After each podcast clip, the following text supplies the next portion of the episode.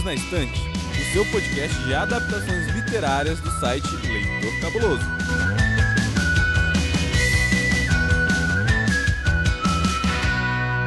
Olá, ouvinte! Você acaba de chegar ao seu encontro semanal para falarmos sobre livros, séries, filmes e muito mais. Para essa conversa de hoje, onde a gente encerra o nosso arco de histórias curtas de ficção científica, estou aqui com ele, o responsável por eu ter assistido esse filme pela primeira vez, aquele homem que foge do Perdidos na Estante, mas sempre volta, o Sr. Baço. Nossa, eu fujo, eu fui deixado na geladeira por meses. e só agora eu retornei, porque tá nesse calor senegalês e você me tirou de lá na geladeira. Mas pelo menos voltou em boa hora. Bem, aqui comigo está aquele que, se você quer saber se eu gostei de um livro ou não, é só perguntar para ele se ele não gostou, Sr. Paulo Vinícius. Olá, gente. Hoje é dia de filme, né? Hoje é dia de Tom Cruise. Tom Cruise está entre nós em suas inúmeras piruetas, em seus inúmeros momentos de ação, em suas poses dramáticas e em seus romances inesquecíveis. Então, hoje é dia de relatório minoritário.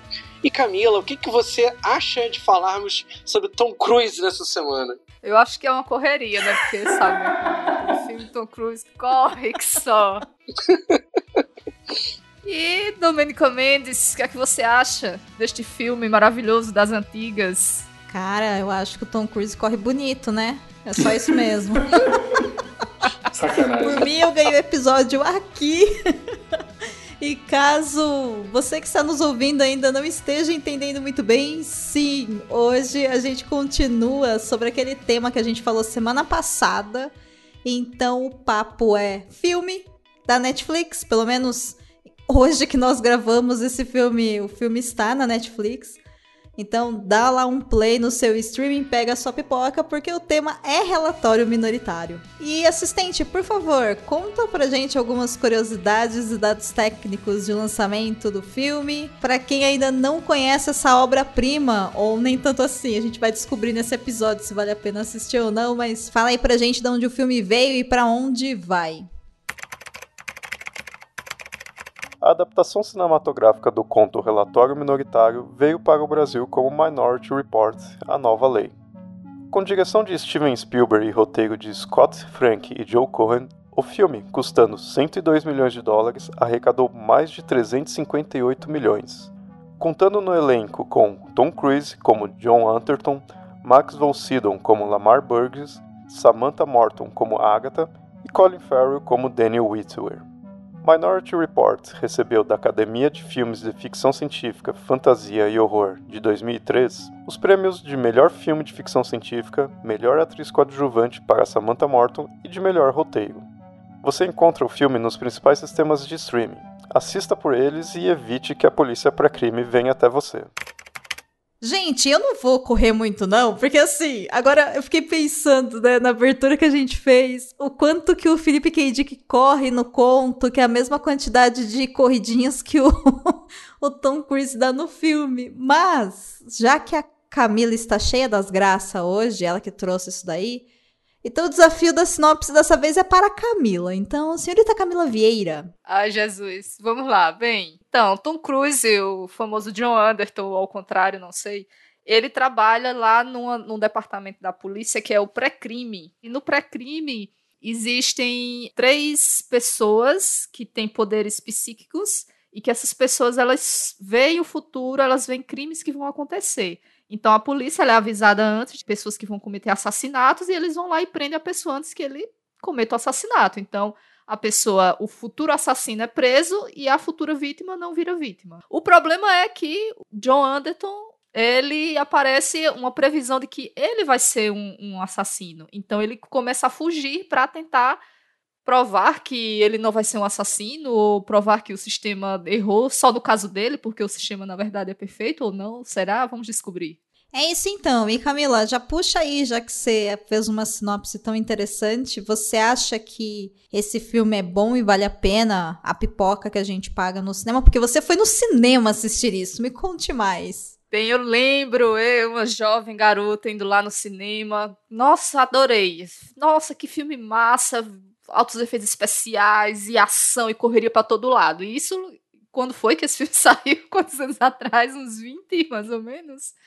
Sendo que agora eu disse, vou lá, né, abrir meu Netflix para assistir esse filme novamente. Gente, sério, eu assisti meia hora, eu tive que dar uma pausa de uma semana para poder terminar. Desculpa, Tom Cruise, mas não rolou, não. Gente, os efeitos estão muito datados. O filme é meio chatinho, assim. Era melhor na minha lembrança. Eu tenho uma dúvida pra fazer. Por que a Camila não teve desafio de sinopse? Porque ela pulou o meu chamamento, mas deixa ela na próxima gravação. Ah, Porque eu tô sentindo um certo protecionismo desse lado aí, mas tudo bem.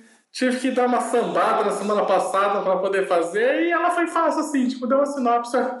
Tá bom, tá certo. Bom, o desafio pra Camila, baseado na sinopse que ela fez, poderia ser: Camila Vieira, me apresente o filme Relatório Minoritário como se ele fosse bom. Nossa senhora! Ah, não, aí isso aí tem que ser uma semana de antecedência pra eu fazer uma sinopse que vai dizer, não, isso é Ah, não, é sacanagem, cara. O filme é, o filme é legal, sim. Eu também acho bacana. O filme é bacana, o filme eu acho que ele é bem. Ele é bem redondinho, assim, ele segue, segue tipo ok. É um puta uma sessão da tarde. Olha, é uma sessão da tarde bem longa, né? Porque o filme poderia ter acabado, sei lá, com meia hora e ele continua acabando e acabando e acabando e acabando até a hora que ele acaba de verdade, né? Caralho, como assim? E ele acaba meio brega, viu, minha gente? Eu achei meio breguinha aquela cena final. Ah, mano, depois de. Cara, desculpa. Depois de Guerra dos Mundos, se alguém falar que algum filme terminou brega aqui nessa gravação, alguma adaptação de ficção científica com Tom Cruise e Spielberg dirigindo acabou brega depois da porra da Guerra dos Mundos, é um desaforo, assim. Assim, tem que vir em outdoor meme, enfim, a hipocrisia. Tá ligado? Ah. Eu nem assisti esse outro que você falou, rapaz. É por isso que eu tô falando Ah, isso. mas deveria assistir. Inclusive, ouvinte, tem aqui, tá? No Perdidos da Estante, um dos melhores podcasts que a gente fez ano passado sobre Guerra dos Mundos. Você estava comigo na gravação de O Homem Invisível. Você vem falar pra mim de final brega. É, é verdade. É. E o Homem Sem Sombra? Você tem coragem de vir falar que Minority Report tem final brega depois de Um Homem Sem Sombra? Polêmicas. Bom, já deu pra perceber que a Camila recomenda que você assista, mas não que você reassista, né? É isso. É por aí, é por aí, é por aí. É assim, é tipo isso aí. Melhor não. Melhor não insistir muito. E você, Basso, você vai defender o filme? Vou, já tô defendendo. Achei até que você me pular já pro Paulo, porque eu, obviamente, estou defendendo o filme. E, e, obviamente, o Paulo, se eu estou defendendo, com certeza vai falar que é uma tremenda uma bomba, né? E que o filme não presta, ele serve nem pro cachorro cagar em cima. Eu acho que ele é um filme de ação, acho que ele explica bem, assim, muito diferente do conto. Eu acho que ele tem uma explicação bem, assim, didática. Você vê um primeiro caso do, deles fazendo uma. impedindo assassinato. né? Então você vê, tipo, finalmente você vê a regra antes de você pular diretamente para a exceção. Né? Então você vê como ele funciona, você vê toda a explicação do que, que é o pré-cog, inclusive os questionamentos que a gente fez muito na semana passada de pô, mas o cara ia. O cara foi preso porque ele pensou. né? Não, ele explica, né? Não ia, né? Tanto que tem muito didática aquela bola rolando na mesa ele segura, né? Tipo, por que você segura a bola que tá caindo na mesa? Ah, ela ia cair, mas ela não caiu. Ah, mas ela ia cair com certeza. Então, é igual a nossa previsão aqui, quer dizer, ele é bem didático, bem lúdico, te explica certinho para quando vem a exceção, quando vem a, a grande reviravolta que é e agora você foi o acusado, você entende, você tá bem estabelecido naquele mundo pra você entender o porquê que o cara, quando pega o nome dele e olha, fica tão desesperado. Né? Aí você entende certinho o que, que é, sabe? Não é um, não um abracadabra igual foi ali, né? Então eu acho que aí tem a corrida toda, né? Tom Cruise correndo, né? Lindamente. Meu Deus do céu, como que o homem corre, né? Corre muito. Puta que pariu, corre. Corre o filme inteiro. Corre, puta Corre que pariu, cara. Eu- Eu, é cara, muito corri, bom, cara. tá ligado? Corre pra cacete. Nossa senhora. E aí, e eu, e eu gosto, cara, eu gosto. Eu acho que ele tem. Indo já sem falar o que, que é, mas eu acho que a resolução dele, eu acho ela bem mais simples do que a resolução que você tem no livro. No livro tem um, um grande questionamento, né? De, como a gente falou no, no episódio passado, né, sobre várias coisas, não dar spoiler pra ninguém, mas tem vários questionamentos ali que você fica até meio, meio quem ganhou, quem que era o mocinho, quem que era o bandido, né? E, e, e nesse daqui não, ela é bem tipo, tem o mocinho, tem o bandido, o mocinho pega o bandido no final, sabe? Tipo, é bem. É bem. maniqueísta, sabe? Simples assim, mas eu acho ele bom. O lance, gente, para você que tá falando, ah, mas agora eu sei o final. Então, mas você não sabe quem é o mocinho e quem é o bandido até o final, tá? Então, pode ficar de boa, isso não é spoiler, não. Um dos dois vai ganhar. O que perdeu era o bandido. É só isso que a gente fala. Assim como na vida, né? Tipo, a história dos vencedores, quem é escrito pros vencedores, né? Se você perdeu, a história é sua. É, mas isso não quer dizer que você é o bandido, né? Tem... A história oficial normalmente é escrita por. Enfim. Verdade, Paulo! Verdade, por exemplo, ruim. Ô, Paulo. Vai, Paulo. Reclama da opinião do Baço, Paulo. Não, só uma curiosidade. Uma curiosidade mórbida sobre essa história de é, Tom Cruise gostar de correr. É, teve uma entrevista recente da, da menina que fez o par romântico, não, par romântico não, antagonista do filme da Múmia. Ela falou um negócio. Eu fiquei espantado. O Tom Cruise, ele tem uma superstição. Ele não gosta que ninguém corra na frente dele. Ele, ele precisa considerar a pessoa digna de correr na frente dele. Tanto que você pode pegar os filmes dele e não tem atores que correm na frente dele. Só essa menina do filme da Múmia correu na frente dele. Olha essa galera da cientologia, viu? essa galera da cientologia é muito estranha, cara. Vamos falar de relatório minoritário. Então, é, é um bom filme de Hollywood, né? É um filme que tem muita ação, muitos carros voando, né? Muitos momentos de tiroteio. Eu gostei de como que o diretor ele pegou lá e adaptou de uma forma mais palatável o roteiro do, do Philip K. Dick. Mas eu continuo achando que o filme não é muito legal. Bem datado, é um filme que tem algumas soluções tiradas da cartola, mas enfim, é o que a gente tem para hoje, né?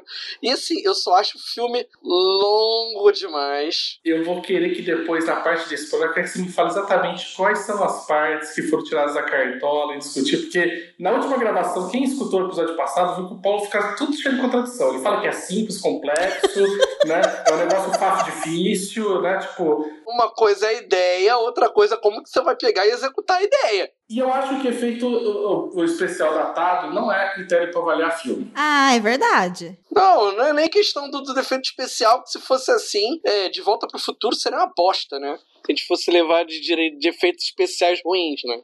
Mas a questão não é essa. Eu, eu acho que o filme ele não, ele não envelheceu bem. Ah, eu não sabe? sei não. Se você for Aí eu pegar e comparar com outros filmes de ficção científica, principalmente do Tom Cruise, né? Aí vai falar que Guerra dos Mundos envelheceu ficção... melhor, Paulo. Não, a gente não tá falando de. Isso aí não é. Não é isso é covardia. Isso é covardia. Você querer comparar com Guerra dos Mundos. Por que você gaguejou? É, é covardia. Que gaguejada foi essa aí? Que gaguejada foi essa aí? Ah, que isso, Guerra dos Mundos é sacanagem. Não, você né? falou que comparando a outros filmes de ficção científica com Tom Cruise, esse não envelheceu também. Que outros filmes de ficção científica com Tom Cruise a gente tem além de Guerra dos Mundos? Tem aquele do. que ele morre uma cacetada de vezes. Eu esqueci o nome daquele filme. Limite do Amanhã? Isso. Esse é melhorzinho. Mas, porra, esse tem menos de 10 anos. Então. Não, esse tem 20 que a gente tá falando. Então ele é mais novo. Ele não vai Sim. envelhecer mal, tá ligado? Nem deu tempo ainda de envelhecer o filme, né? Uhum. Não. Tá, vamos lá. A múmia é pior do que ele. A múmia é então... é mais novo. A múmia é pior do que Minority Report.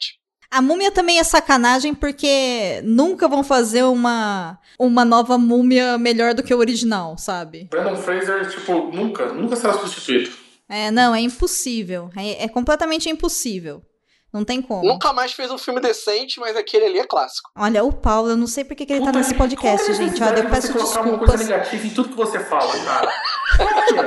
Por quê? Porque, sabe, tipo, você não mamou no peito o suficiente quando você era criança, né? É a única explicação. O Paulo é o nosso ranzinza. Quando o Cabuna não tá aqui, ele faz bem o papel de ficar reclamando de tudo, né? Como diz o Thiago, nossa, Paulo, que coração peludo, hein? Mas, enfim, eu gosto do filme em si, tá? Eu acho que é um filme divertido de você assistir. Eu acho que ele é um filme melhor que o conto também, já que a gente tá aqui pra tentar responder, né, se a adaptação foi bem feita ou não. Eu acho que ele é uma boa adaptação. Eu acho que, inclusive, ele facilita para que a gente entenda aquele mundo. E eu gosto mais da interpretação que os roteiristas e o Spielberg colocaram no filme do que a forma como a ideia é trabalhada no conto. Mas para isso, querido ouvinte, querida ouvinte e querida ouvinte, você volte uma casa, ouça o episódio anterior, porque lá a gente falou bastante sobre o conto e, enfim, filosofamos e opinamos a respeito, né? Se ele funciona ou não funciona, mas se o conto corre muito, esse filme é longo demais também, né? Ele poderia talvez ser um pouco mais curto. Eu acho que ele muda muito de gênero conforme ele vai rodando também, sabe? Tem vários filmes que fazem isso, né? Inclusive, nesse arco, parece que o Paulo fez de propósito histórias curtas cujos filmes começam para um lado e depois abrem 27 caminhos diferentes que você não viu chegando, porque é sobre outra coisa, né? Aconteceu isso nos dois é, episódios anteriores, temas anteriores que a gente falou também, Paulo, você lembra? Uhum. Pois é, você fez de propósito, né, Paulo? Pois é, né? não tem nem vergonha de falar isso. Até porque eu sofri também. Ah! esses troços. Muito bem, mas eu recomendo que você assista o filme porque eu acho que pode ser divertido. E vocês? Vocês recomendam sim ou não, assim, brevemente? Sim, recomendo. Não, não recomendo. Sim, recomendo. Ó, prático. Assista, sem grandes expectativas. É, sim, eu recomendo. Assista, é um bom filme Sessão da Tarde. É uma pipoquinha, você faz uma pipoquinha safada com Guaraná, entendeu? Vá sem grandes expectativas, você vai ver muito carro voando, muita corrida, muito tiro, entendeu? Eu quero algum dia, Paulo, ver qual que é o filme que você não recomenda, sabe? E que jeito você vai falar. Porque se esse que você falou tudo isso, ele falou, não, vai assistir, o que você não recomenda deve rolar assim, tipo um. Ou se você assistir, eu mato você e toda a sua família. Nossa! Porque... Se esse o cara chegou e falou, não, é, é uma, uma bosta, não sei o que, não sei o que, mas deve ser, assista. Tipo, porra, eu achei que você ia falar que não. Vai na fé, pô. Ué, é um bom filme, é um bom, bom, bom filme pipoca, pô. Você vê que o Paulo, ele. ele tá super contraditório nesse, Ele nesse tá, fechamento ele tá de super arco. contraditório, ele tá. Eu não sei se ele não tem certeza da opinião dele ou se ele tá com medo de desagradar alguém. Ou se ele tá fazendo de propósito, tipo, né? Coisa sopra, sabe? Tipo, dá uma, né? Tipo, Não, o conto é pior do que o filme. É, isso é verdade. Esse é mais um caso, gente, que o filme é melhor que o livro. Nunca me imaginei pensando e falando assim, cara, esse filme do Tom Cruise, dirigido pelo Steven Spielberg, ele é melhor do que, do que a versão original dele. Nunca pensei em falar isso, cara. É, 2020, 2021 tá aí pra isso, pra gente começar a falar umas verdades, né? É pra isso que nós estamos aqui todas as quintas-feiras no seu feed. Mas vamos então falar do porquê que é melhor, então, porque é isso, né? Pra gente poder ver o quanto o Paulo vai aguentar agora de falar quais são todas as barrigas, todas as lacunas, todas as tiradas de cartola. Quero ver agora, Paulo. Então vamos lá, Paulo. Vamos pro outro bloco. E se a gente se juntar e promover a maior participação de mulheres no podcast? E se a gente convidar alguém que nunca gravou com a gente antes? E se a gente convidar alguém que nunca gravou? Prepare o seu microfone e o seu programa. A campanha Hashtag o Podcast é Delas 2021 acontece em março e já estamos esperando por você. Inscreva o seu programa em opodcastadelas.com.br, contribua para a Podosfera e ainda concorra a prêmios. Vai, Paulo. Que cartola, Paulo. Vamos, Paulo, fala. Que O que, que solução tira da fácil. cartola? é. Bom, tem várias, várias paradas. Vai, fala uma aí. Por exemplo, eu achei que ele poderia ter trabalhado melhor a questão da, do relacionamento dele com a esposa e a, a, a situação dele com o filho que morreu. E aí ele saca. Lá pra uma hora e quarenta do filme, a esposa aparece. Ela brota, assim, sabe? Brota a esposa. Aí brota que tem um relacionamento meio afetivo, meio sei lá o que, entre ele e a esposa. E aí a esposa rouba a cena, ela se transforma num dos principais personagens na segunda metade do filme. Tá, ok. Tem aqui. a- Não, mas peraí, peraí, peraí, peraí, peraí. Fala um ponto de cada vez que você terminou esse, eu quero rebater, eu quero mostrar o quanto você tá errado. Então vai um por vez, Ih, peraí. Terminou aham. esse? Da esposa? Sim, da esposa, da esposa eu tirei. A esposa foi tirada da cartola, sendo que a gente tem desde o início falando que ele tinha um relacionamento com a esposa e tinha um filho. Cara, isso não é tirar da cartola. Tirar da cartola é se a gente nunca soubesse que ele nem era casado e de repente bota uma mulher. Entendeu? Isso é tirar da cartola. Ali eles estavam preparando que ele existia alguma coisa, desde o início fala que aconteceu algo muito grave, que ele se tornou tão assim uh, ávido pelo trabalho porque aconteceu uma coisa, um crime muito sério com ele, né? Tipo, porra, assim, é, é arma de Chekhov total, né? Hum, sim e não. Eu acho assim, por exemplo, é, alguns, alguns pontos da trama são meio que deixados de lado sem uma explicação aparente. Por exemplo, o fato dele ser um cara viciado em drogas. Porra, depressão por ter perdido o filho dele? Isso aparece no começo. E lá, lá pela metade, ele deixou de ser viciado por causa de quê? Ele não deixou de ser viciado. Ele, ele passou por ele. Ele entrou numa, numa, numa clínica relâmpago não, de, de, de reabilitação. ele continuou sendo viciado. Ele não deixa de ser Mas viciado. Mas onde que tava aparecendo isso? Cadê a droguinha dele? Cadê não, o... cara, nem todo mundo tá ligado? Fuma todos os dias, tá ligado? Tipo, tem gente que fuma recreativamente. Ué, que apareceu no ceninho. Ou pelo menos tu dá uma indicação de que tem uma droguinha dele lá, né? Lá no, no criado mudo de casa. O cara acha, ou sei lá, ou, naquela hora que tá lá no médico lá pra trocar lá o. Não, mas calma aí, calma aí, calma aí. Dele, Pera aí, gente. Aí, me dá uma droguinha aí que eu tô precisando. Ele não tem abstinência em nenhum momento, não aparece. Eu acho que é porque você acha que não teve consequências ele ser é, viciado. Ele não queria teve que, ele queria que o Zé Droguinha fosse punido. É isso. Você é da Proerd, então. Você é o meu da Proerd, fala isso. O cara é o Zé Droguinha no começo, no começo do filme. Não tem nenhuma consequência para ele, sabe? Sim, ele não tem cara... é, a, os momentos em que ele tá em perseguição aos, aos criminosos. Não acontece nada com ele, ele não tem visão turva, não tem. Não, tem porra nenhuma. Vamos ser droguinha também, pô. A quantidade de profissionais que devem estar do seu lado que usam drogas e que você nem sabe porque a pessoa mantém funcionalidade. Assim, meu irmão, eu, eu arriscaria todo o meu dinheiro, tá ligado?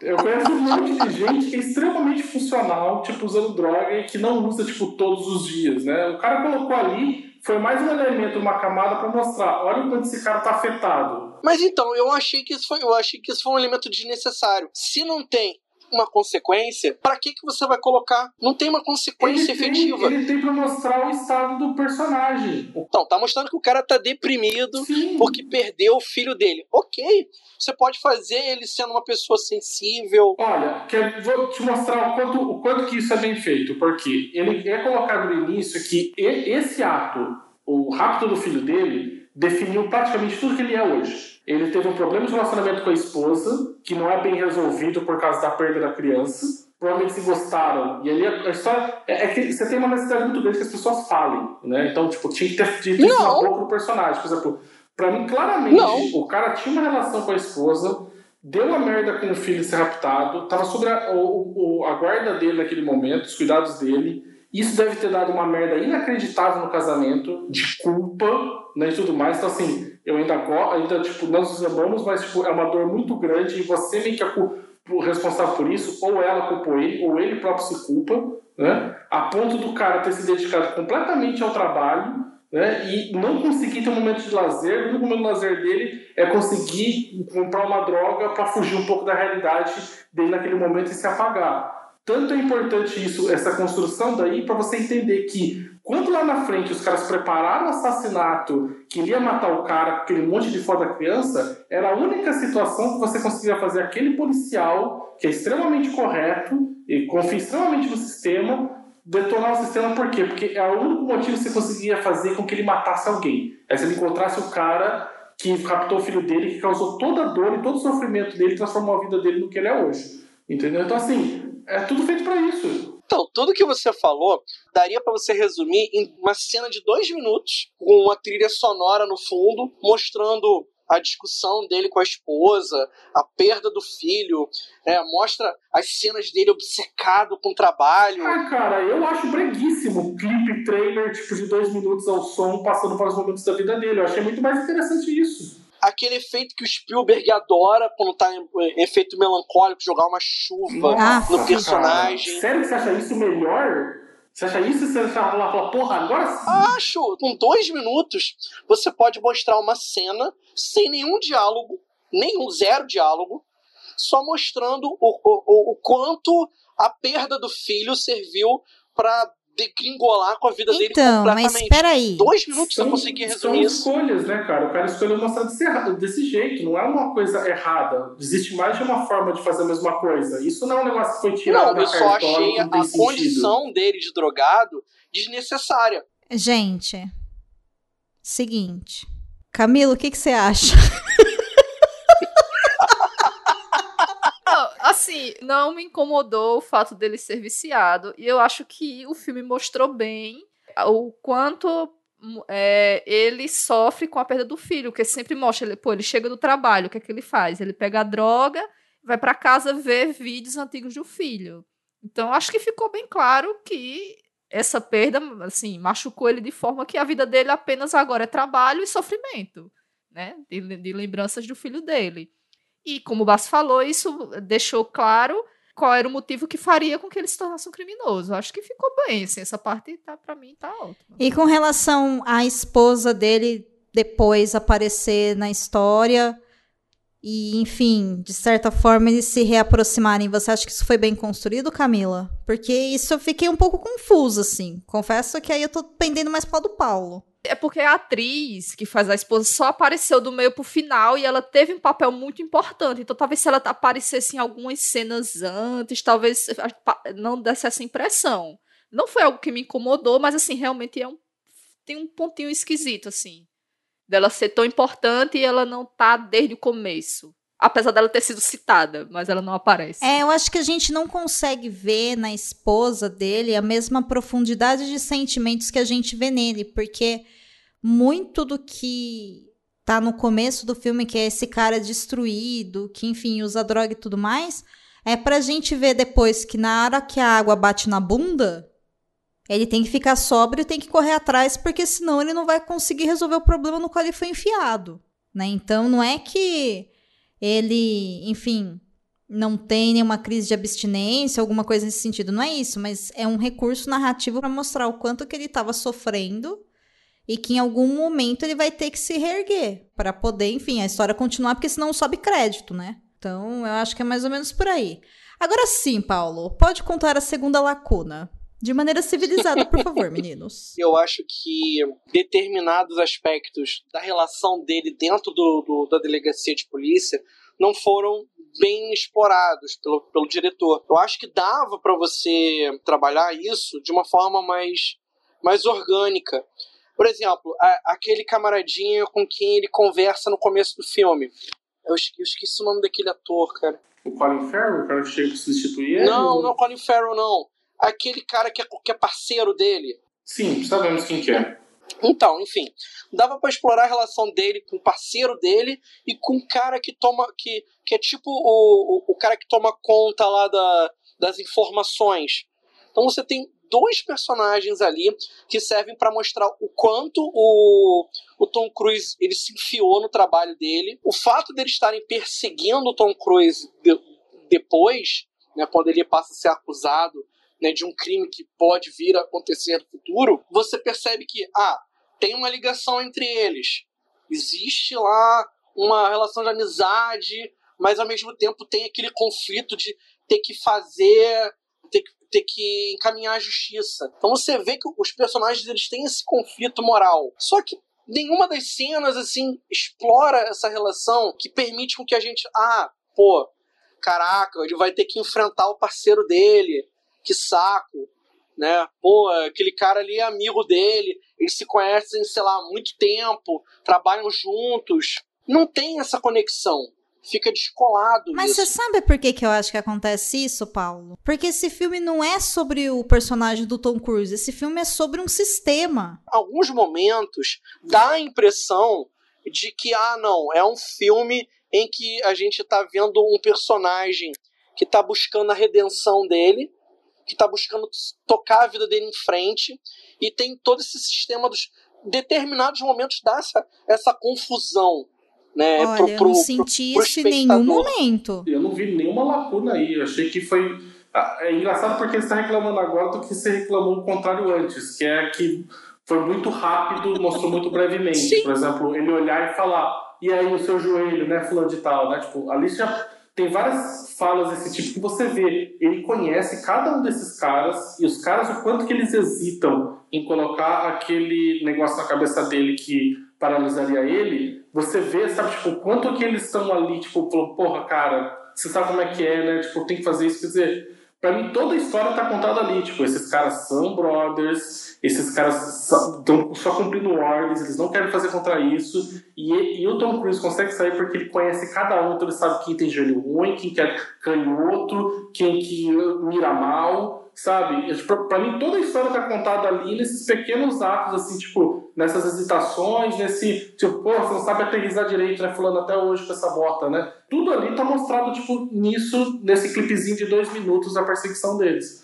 Só não tinha chuva, né? Talvez faltou a chuva, Paulo, que você não gostou? Faltou não, eu acho que faltou pelo menos uma ou duas cenas a mais. Ah, Marião, o filme ia ficar com três horas. Dava para ter feito um filme de uma hora e quarenta sem tantas coisas assim como que o, que o Spielberg coloca no filme e que são mais decorativas do que propriamente úteis para trama. É que eu acho que são muitas histórias sendo contadas. Vai, Camila. Você falou de cena decorativa. Tipo, teve muita cena de perseguição que dava para ser cortada. Sim, tipo, sim. ele pulando de um carro para outro naquelas coisas. Aquela parte dele na fábrica de carro, que montaram o carro com ele dentro. Sim, concordo. Tipo, sim. Pra quê, assim, entendeu? Eu acho que ficou só. aumentou tempo de tela e não acrescentou em muita coisa. Isso foi que acabou, assim, quando eu revi, que me foi me tirando, sabe? Eu fiquei meio cansada. Eu, com isso eu concordo. Eu acho que tem cenas de perseguição demais que não precisariam ter. Isso isso eu concordo. Assim como eu, não, eu tenho um certo problema com o filme do, quando ele vai descobrir a verdade dos precogs naquela botânica, né? Que daí fala que quem na verdade manda tudo é a mulher. Tudo aquilo ali, quer dizer, meio que. A, a ideia toda do porquê que existiam os três precogs e que foi tudo uma questão de escravizar aquelas pessoas através tipo, de experiências que eles foram fazendo para que eles conseguissem desenvolver, né? Tanto que eles falam que um dos caras lá foi diagnosticado logo cedo e foi desenvolvido mais para conseguir ele, dele ser um precoce, quer dizer, é, é, muito uma questão de intenção. E a moça lá falou que foi meio tipo, não, tipo, a gente tropeçou nisso, porque eram os filhos de umas pessoas drogadas, aí, tipo, amiga do Paulo, né, da Proerge, né, que já falou, já veio aí falando, tipo, de a pessoa drogada que, tipo, entre filho aí, a gente vira. É, Zé Droguinha, que de repente a gente viu que tinha os poderes, sabe? Pareceu muito um acidente, né? Tipo, a gente tropeçou nisso e de repente deu certo. Né? E aí, o, o que de uma certa forma, eu entendo a ideia do diretor de ter colocado um pouco para ele continuar duvidando mais do sistema. Tipo, o seu sistema não tão, foi tão bem elaborado, tão bem pensado assim, ele é muito mais ao acaso do que uma coisa programada. Né? No conto dá a entender que é muito bem programado tudo isso. E esse encontro com essa mulher meio que me tirou desse local, assim, sabe? Tipo, de falar, putz, cara, então, tipo, é tudo um grande acaso, que meio que ninguém sabe como é que fez, e, e, e nisso talvez acho que eu gosto um pouco do filme, que quando eles colocam o pré-core como o templo, como colocar uma, quase uma coisa meio que ele, o Colin Farrell ainda fala, né, tipo, de ideia meio de espiritualidade ali, e eu olhei e falei, eu sei que combina com o conto, porque é meio nisso, né? Você tem que acreditar. Né? Tipo, é uma caixa preta fechada onde a gente fala que o relatório majoritário sai, não fala as discrepâncias nem nada, e você tem que acreditar nisso. Né? Então é, é quase uma religião. Isso foi uma interpretação que eu gostei. Agora, a cena inteira dessa mulher, falei, mano, que, que vontade de cortar tudo isso, sabe, do filme. É, o filme traz também essa questão dos precogs também serem vistos mais como humanos do que no conto, né? Ah, é, como no conto eles eram deformados, né? Pessoas que não tinham nem como se comunicar, né? É, e quando ele tenta, enfim, por interesse próprio, ok, mas quando ele retira a menina para acompanhar ele e tudo mais, ela volta a ficar lúcida. Então você percebe que ela também está sendo usada pelo sistema para poder prevenir, porque eles poderiam tratar ela em vez de ficar, enfim, utilizando do sofrimento dela, né, injetado lá com mais drogas pro desespero do Paulo, para conseguir o, conhecer o futuro, né, para eles poderem prevenir. Então já começa a mostrar que até para o sistema, enfim, funcionar é preciso que minorias que têm algumas características específicas sejam escravizados, né, e colocados em prova o tempo todo para que esse sistema se mantenha. Eu acho que nisso o filme é bem interessante. Como você vê que é um governo fascista, né? Esse, né? Que você já vê que onde a gente já viu já a fala, tipo, a minoria vai ter que se curvar para a maioria, né? Tipo. E sobre os vários finais, gente, vocês acham, vocês esperavam que aquilo lá ia começar? Porque assim, o filme começa com o Anderton, que é interpretado pelo Tom Cruise, descobrindo que ele vai cometer um crime, então ele tem que fugir antes que ele seja preso. Ele não quer saber que crime que ele vai cometer, ele só tem que fugir. Daí que começa ele a correr a mil por hora que ele não para nunca mais. Nessa busca, ele acaba tendo essa cena aí com essa moça que acaba falando que na verdade foi tudo sem querer, vai lá, resgata a precog, volta, enfim, até que de fato ele encontra o rapaz que ele supostamente ia matar e ele tem então realmente de matar o cara ou não, porque o cara, né, é um pedófilo. E naquele momento, inclusive, o filme te joga na cara que você poderia ser o sistema ou poderia, enfim, fazer parte, né, de tudo isso ao pensar se aquele cara deveria ser morto ou não. O cara, no caso, o pedófilo, né? Eu acho que é interessante a forma como eles colocam, porque a gente julga ali naquele momento. Só que, na verdade, nada daquilo é verdade e a gente vai descobrir depois que existe uma coisa muito pior por trás disso. Por isso que eu falo, o filme, ele parece que ele tem vários finais possíveis. Ele poderia acabar ali, por exemplo, né, falando, ah, mas tudo isso aqui foi armado porque o sistema, sei lá, precisa ser mantido, uma pegada meio do conto, mas ele encaminha a gente para outro lugar.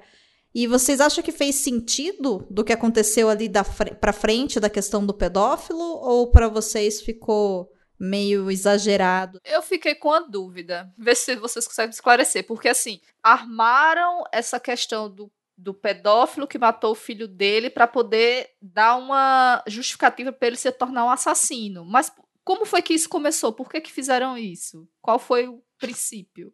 Nossa, é verdade. Agora que eu tô tentando me lembrar. Por que, que... Eu sei que ele fez isso porque ele precisava tirar o, o Tom Cruise da jogada, porque o Tom Cruise parece que de alguma forma descobrir que ele estava cometendo os crimes. Mas eu não me lembro como é que o Tom Cruise começou a suspeitar dele.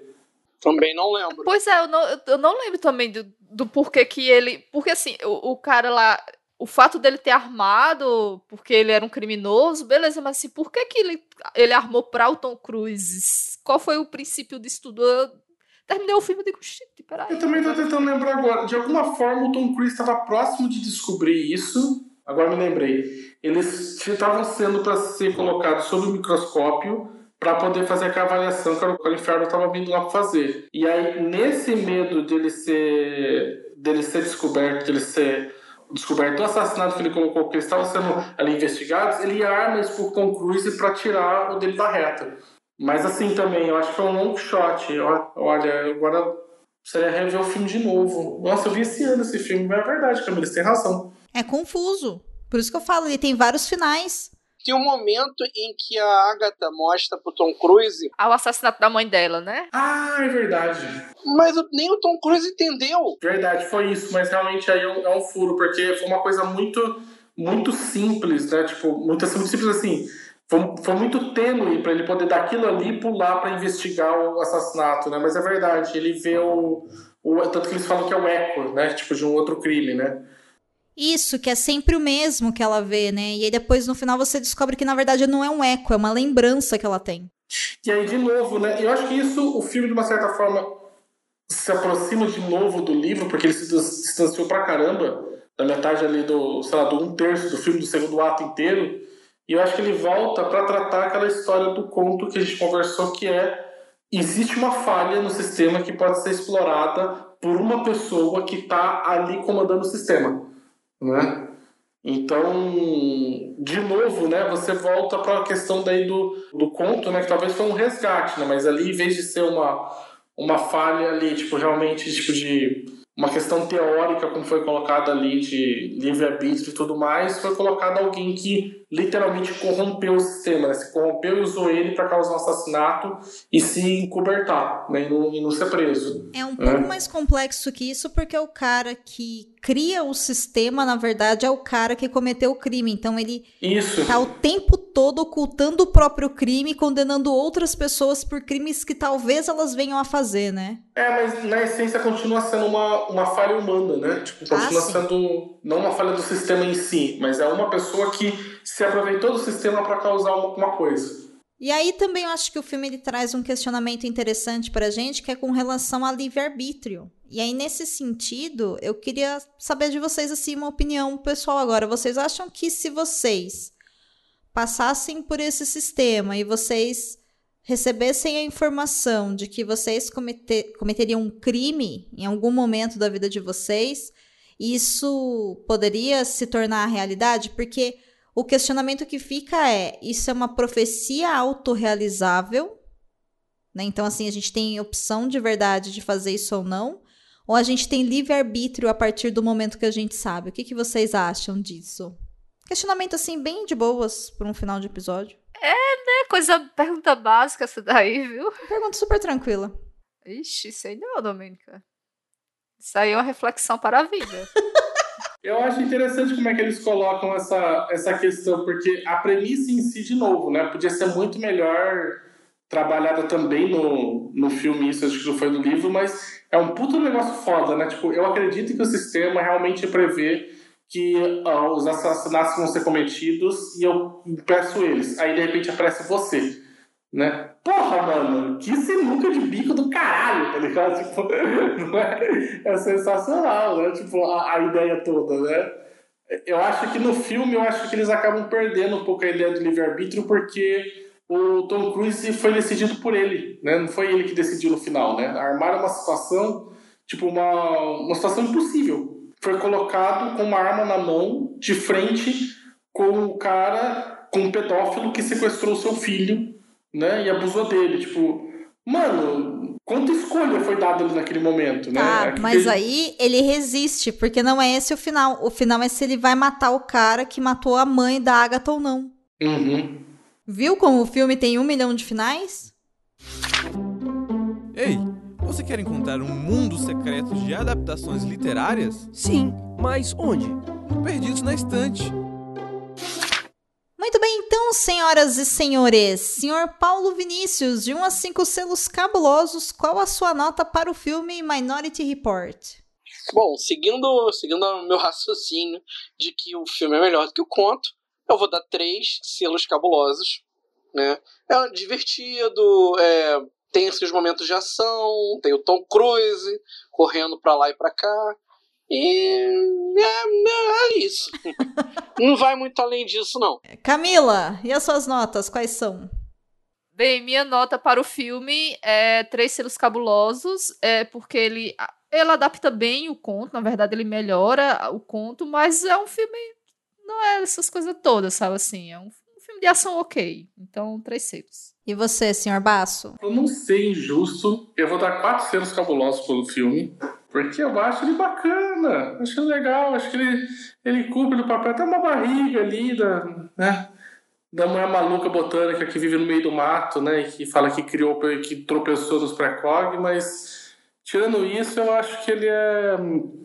Eu acho que ele é interessante sim. E eu acho que ele poderia, talvez, ter uma discussão melhor, principalmente quando a gente tentou fazer aqui sobre livre-arbítrio e tudo mais, do que teve no, no, no, conto, né? Que o conto também não conseguiu executar essa ideia direito, na minha opinião. Ele é mais um ponto que está mal colocado, mas assim, ainda assim, bem melhor colocado ainda do que foi o do que foi o livro, né? Eu acho que eu concordo com a Domênica falou no início que é um dos poucos casos que eu acho que a adaptação é melhor do que a obra original. Então eu dou quatro selos cabulosos. É, é isso, eu sustento ainda a minha opinião de que o filme é melhor do que o conto original.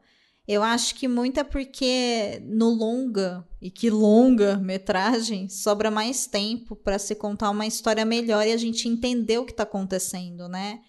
Então eu até fico curiosa com quem está ouvindo a gente, se algum de vocês leu o conto antes de assistir o filme ou só leu o conto, se, enfim, compartilha se funcionou tão bem, porque eu acho que o filme ele é muito bom em explicar esse universo, coisa que o conto, para mim, eu não conseguiria fazer sozinha, assim, eu ia falhar muito.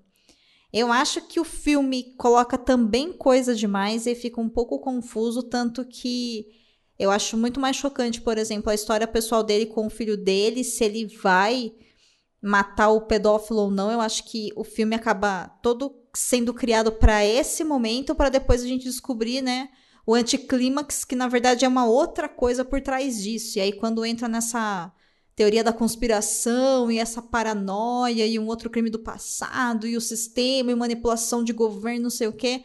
Aí eu acho já que fica um pouco demais. Talvez seria interessante se fosse um segundo filme sobre esse universo, sabe?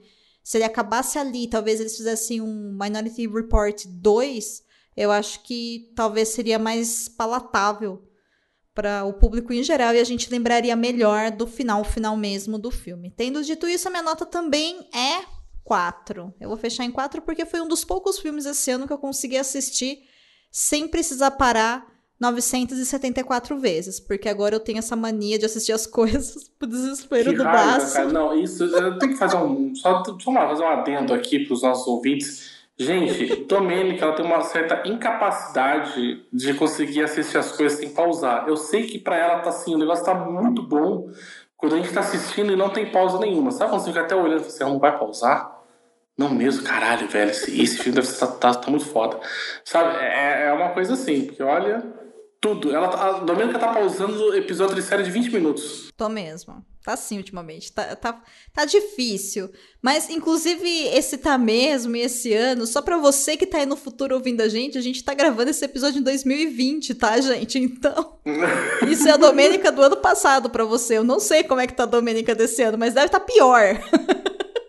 Porque a gente vai, né, piorando algumas características. Mas veremos no decorrer desse ano, inclusive. A partir do próximo episódio, a gente começa aqui um novo tema. Primeiro, a gente vai ter um respiro e a gente começa um novo tema. Então, eu aguardo vocês no próximo episódio também. Eu prometo vir com mais um, mais um arco de história, de histórias curtas, com filmes sensacionais, iguais a esse. Eu gosto da ironia do Paulo, porque eu caí na dele. Bom, além de vocês me, me encontrarem na locadora de filmes curiosos, né, vocês podem me achar no site do Fedro Ficções Humanas, no www.ficçõeshumanas.com.br ou nas redes sociais do blog, que é www.facebook.com barra ficções humanas, www.twitter.com barra ficções humanas ou www.instagram.com barra ficções humanas ou aqui no Perdidos na Estante, sempre falando bem dos filmes que eu adoro, sempre indicando filmes cult para os meus amigos. Meu Deus do céu. Sempre sendo um romântico, brega, cafona, ranzinza. Certamente, sempre, ó, sempre procurando preencher as tardes vazias do baço com coisas sensacionais para assistir. A única coisa que você preenche, Paulo, é o coração das pessoas com ódio. É isso que você tem a oferecer. Ódio. E para não encontrar tanto ódio na sua vida, você pode ir até a minha rede social, arroba senhorbaço, lá no Twitter. Ou me procurar nas redes sociais do Leitor Cabuloso, tanto no Instagram quanto no Twitter, como arroba Leitor Cabuloso, né? Que lá você não encontrará pessoas ranzinzas. E você, Camila, onde a gente acha? Bem, pessoal, vocês me encontram aqui no Perdidos na Estante e também lá no Leitor Cabuloso, na seção de resenhas, onde eu indico alguns livros que eu gostei de ler para vocês. Muito bem, eu sou Domenica Mendes e você me encontra lá no Twitter e no Instagram como arroba Domenica Mendes. Não perde tempo, gente. Segue a gente porque as redes sociais são também uma forma de se comunicar com a gente, além de que, é claro, você pode também enviar um e-mail para a gente em contato arroba leitorcabuloso.com.br ou nos chamar lá no post desse episódio no site do Leitor Cabuloso. Então eu aguardo você na semana que vem para falar sobre um tema novo, porque esse arco de histórias curtas de ficção científica foi, olha, muito divertido de fazer. Vamos ver o que, que a gente vai aprontar agora a partir da semana que vem. Então, fique bem, fique em segurança e até lá. O podcast Perdidos na Estante é um podcast independente. Para que mais episódios sejam lançados, contamos com o seu apoio. A partir de R$ 5,00 por mês você financia esse projeto e todo o site Leitor Cabuloso. Faça sua contribuição em arroba Leitor Cabuloso no PicPay ou em catarse.me barra leitor cabuloso. No Twitter estamos como arroba perdidosestante e no Instagram como arroba perdidosnaestantepod. Segue a gente lá. Deixe sua avaliação e seu comentário na Apple Podcast, no site Leitor Cabuloso ou no seu agregador favorito. Estamos nas principais plataformas e também no Spotify. Você ouviu ao podcast Perdidos na Estante. Apresentação: Domênica Mendes, Paulo Vinícius, Camila Vieira e Senhor Basso. Edição e voz de assistente: Leonardo Tremesquim. Agradecimentos especiais a todas as pessoas que contribuem todos os meses para que esse podcast continue existindo. Agradecemos muito a todos vocês, especialmente a Abner de Souza, a Irechu, Alessandra Rocha, Alan Felipe, Caetano Jaques, Carol Vidal, Carolina Mendes, Cláudia Rodrigues, Clécius Duran, Deise Cristina, Francisco Faria, Janaína Vieira, Laine Lilica, Lara Prado, Leonardo Gomes, Lu Bento, Lucas Domingos, Marina Jardim, Marina Kondratovic, Melissa de Sá, Nilda, Priscila Rúbia, Ricardo Brunoro, Rodrigo Leite, Tiago Augusto e Tiago Rudger.